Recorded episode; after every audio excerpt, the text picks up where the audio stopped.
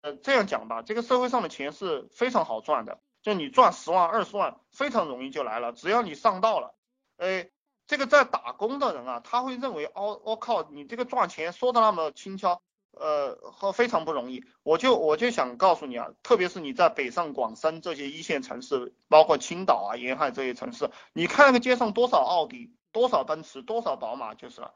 这些人他都是有钱人，都都是赚到钱的人。这个社会上有钱人非常多，所以说现在经济条件不好的你就去搞吧。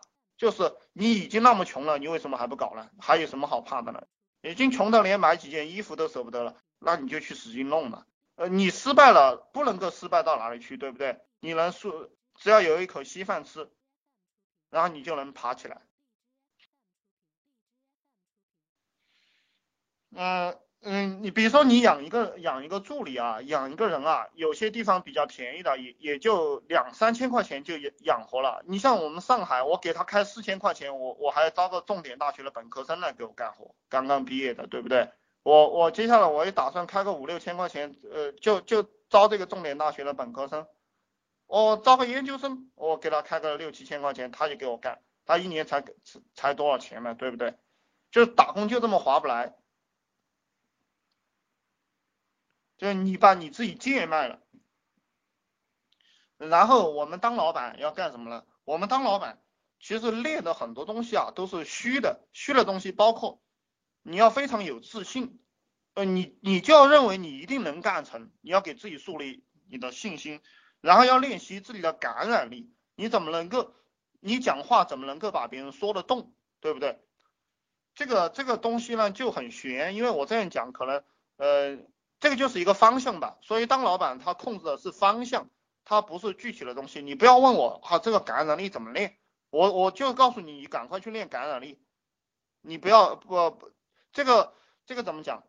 这个就像我们当老板，我们给一个人布置任务啊，你出去把这个事情给我办好。他问你怎么怎么办，你就不要告诉他了。你说你说我是请你来给我办事的，我发你工资，你不要问我怎么办，我只知道要把这个事情办好，懂不懂？就是这样一个套路。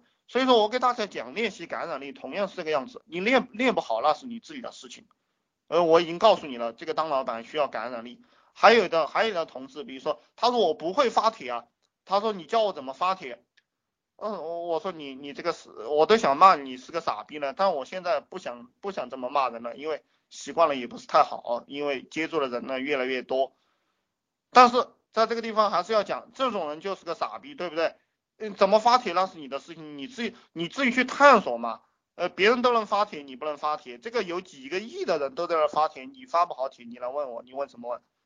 你你这个账号被封了怎么办？账号被封了，你去买账号呀，你再去注册呀。你注册不到，你就你就到淘宝上去买啊。买不起怎么办？买不起你就问你家里要钱啊，对不对？哎，你家里没钱你就去借啊，你就去融资啊，融不到资借不到你就去打工啊。我靠，你不要问我这种这种问题，对不对？你你问我这种问题，就是就是这个没用的人啊，他总喜欢问这些。有答案的问题，有用的人他问没答案的问题，然后他自己实际上心里面是有个参考的。其实有用的人问问题的时候，他心里面已经有个数了，他再去问别人是为了让别人给他参考。比如说像马云，他问这个史玉柱，呃，问这个史玉柱要做这个金融可不可以做啊？实际上他内部的这个已经讨论好了，这个呃蚂蚁金服是可以是要去做的。他决定好了，他再去问史玉柱做做这样一个参考意见，这个就是聪明人。这个笨蛋是六神无主的，聪明人呢，他永远是有有这个，他自己成天在思考他自己的事情，他怎么会不知道嘛，对不对？你们你们什么问题都没有吗？有问题赶快提啊。嗯，这个老板你要对你自己树立的那个目标非常有信心，你只有自己对自己的目标有信心过后，你才能够感染你周围的人。你你别人来问你啊，比如说你是个将军啊，你是个将军，你下面的士兵来问你，你你你说啊，呃某某某将军，我们这个仗能打胜吗？你要告诉你的兄弟伙们，你说一定可以胜利的，你不能告诉你的兄弟伙们，你说啊有可能会胜利，有可能会失败，对不对？你这样告诉告诉你的兄弟们，有可能胜利，有可能失败。你的那些兄弟们就搞不懂到底是要失败还是要胜利了，弄得大家六神无主，这个仗还打个屁啊，对不对？